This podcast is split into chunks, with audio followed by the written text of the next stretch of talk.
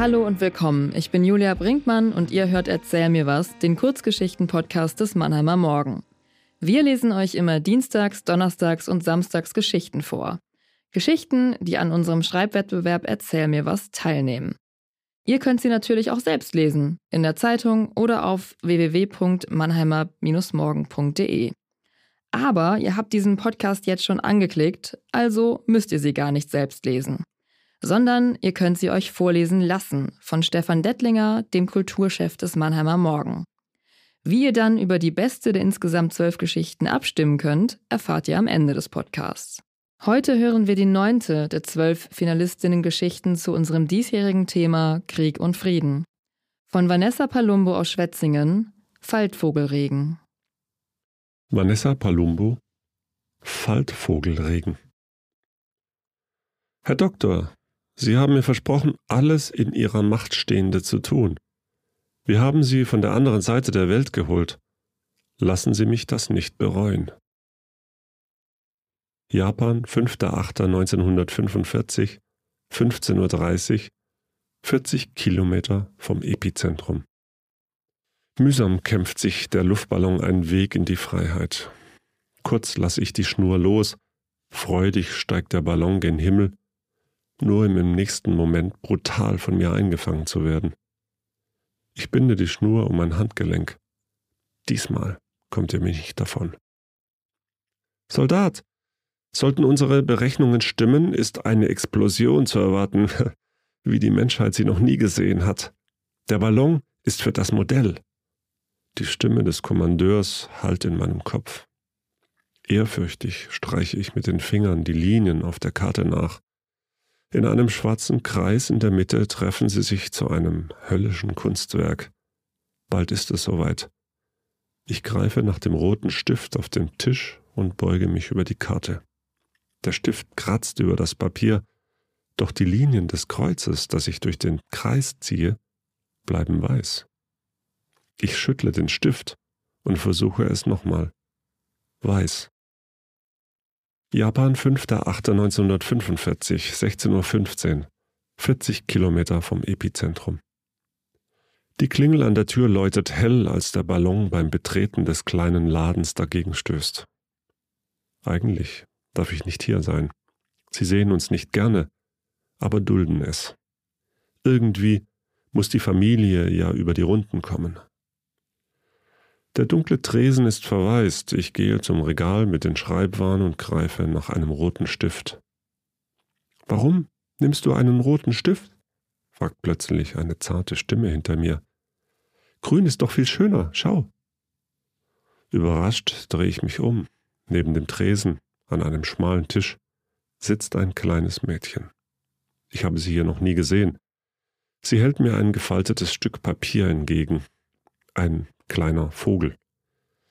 Während ich mich zögernd nähere, wandert meine Hand automatisch zu der Waffe unter meiner Uniform. Langsam gewöhnen sich meine Augen an die Dunkelheit und ich kniee mich neben ihren Tisch. Im schummrigen Licht blicken mir zwei sanfte, braune Augen mit einem entwaffnenden Lächeln entgegen. Meine Hand rutscht von der Pistole. Im nächsten Moment stehe ich in einem lichtdurchfluteten Zimmer. Die Sonne lässt die bunten Vögel an der Fensterfront leuchten, zwischen ihnen kleine Papierkrebse, die die bunten Vögel verzweifelt versuchen zu fassen. Papi, warum musst du gehen? wimmert eine zarte Stimme und zwei braune Augen blicken sich tief in meine Seele. Meine Hand streicht über ihr viel zu schmales Gesicht. Ich bin nicht lange weg, mein Schatz, versprochen. Zwei kleine warme Hände klammern sich schwach an meinen Arm. Papi, sehen wir uns wieder? Der Brief meiner Frau kam nur wenige Monate später. Selbst der lange Postweg konnte die Tränen auf dem Papier nicht trocknen. Ich solle ihr ein paar Worte für die Beerdigung senden. Doch zu diesem Zeitpunkt war die Beerdigung bereits vorüber. Noch am selben Tag meldete ich dem Kommandeur, dass ich die Mission fliegen werde. Eine kleine Hand berührt vorsichtig meinen Arm und ich zucke zusammen. Willst du es auch versuchen? fragt das Mädchen und hält mir den grünen Faltvogel hin. Er ist nur wenige Zentimeter groß, die filigrane Faltweise beeindruckt mich. Nan Desu Ka. Was ist das? frage ich mit starkem Akzent. Zuro. Ein Origami-Kranich. Ich habe schon 897 gefaltet, erklärte sie stolz und zeigt auf eine große Kiste voller Faltflügel neben sich. Oma hat mir von einem alten japanischen Sprichwort erzählt. Wer tausend Kraniche faltet, hat einen Wunsch frei, fährt sie fort und beginnt geschickt ein Stück gelbes Papier zu falten. Jetzt fehlt nur noch der Kopf, den machst du. Ihre kleinen Hände greifen meine Finger und führen sie über das Papier. Der Ballon hüpft über uns vergnügt auf und ab. Im nächsten Moment sitzt ein gelber Vogel zwischen uns auf dem Tisch. Jetzt hast du deinen ersten Zuro gemacht, ruft sie freudig. Aber das meiste hast du doch gemacht. Ernst blickt sie mich aus ihren großen Augen an. Aber du hast mir dabei geholfen. Während ich zuschaue, wie ihre Hände ein Stück Papier nach dem anderen in einen kleinen bunten Kranich verwandeln, versuche ich mir die Schritte einzuprägen. Erst die Flügel, dann das Schwänzchen und am Ende der Kopf. 910. Und was ist denn dein Wunsch? frage ich sie. Ohne von ihrer Arbeit aufzublicken, antwortet das Mädchen. Einmal die ganze Welt sehen. Als ich einen Blick nach draußen werfe, erschrecke ich. Die Nacht bricht an. Hastig stehe ich auf, lege ein paar Yen auf den Tisch und drehe mich zur Tür. Warte, dein roter Stift, oder willst du doch lieber den grünen? Verwirrt drehe ich mich um, tatsächlich, unter den unzähligen Faltvögeln auf dem Tisch lugt der rote Stift hervor. Als ich danach greife, stößt der Luftballon gegen die Deckenlampe. Überrascht blickt das Mädchen auf. Was machst du mit dem Ballon? Da ist es wieder, dieses entwaffnende Lächeln. Langsam löse ich die Schnur und halte sie dem Mädchen hin. Möchtest du ihn haben? Sie nickt. Für einen Augenblick berührt ihre kleine, warme Hand fragend die meine. Sehen wir uns wieder? An der Türschwelle halte ich nochmal inne und drehe mich um. Wie heißt du? Mama hat mir verboten, euch meinen Namen zu sagen, antwortete das Mädchen mit ernstem Blick. Bald habe ich tausend Zuru gefaltet, und weil du mir geholfen hast, hast du auch einen Wunsch frei. Willst du dann wissen, wie ich heiße? Ihr Lächeln begleitete mich nach draußen. Kurz halte ich inne und rechne. Von hier sind es 40 Kilometer. Sie ist weit genug entfernt. Japan, 6.8.1945, 6.30 Uhr, 40 Kilometer vom Epizentrum. Heute ist es soweit. Ein letzter Blick auf die Karte. Um mich herum herrscht Aufbruchsstimmung. Der Kommandeur klopft mir fest auf die Schulter. Keiner merkt, dass der Ballon fehlt. Mit zittrigen Händen greife ich den roten Stift und fixiere den schwarzen Kreis in der Mitte der Karte. Plötzlich zwinkert mir der Kreis zu. Ein braunes Auge. Erschrocken kneife ich meine Augen zusammen, atme tief ein, öffne sie wieder. Ein schwarzer Kreis. Schnell ziehe ich das rote Kreuz hindurch.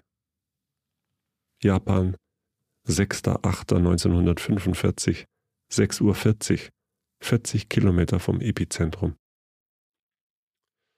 999. Stolz betrachtet das kleine Mädchen den Papierkranichschwarm.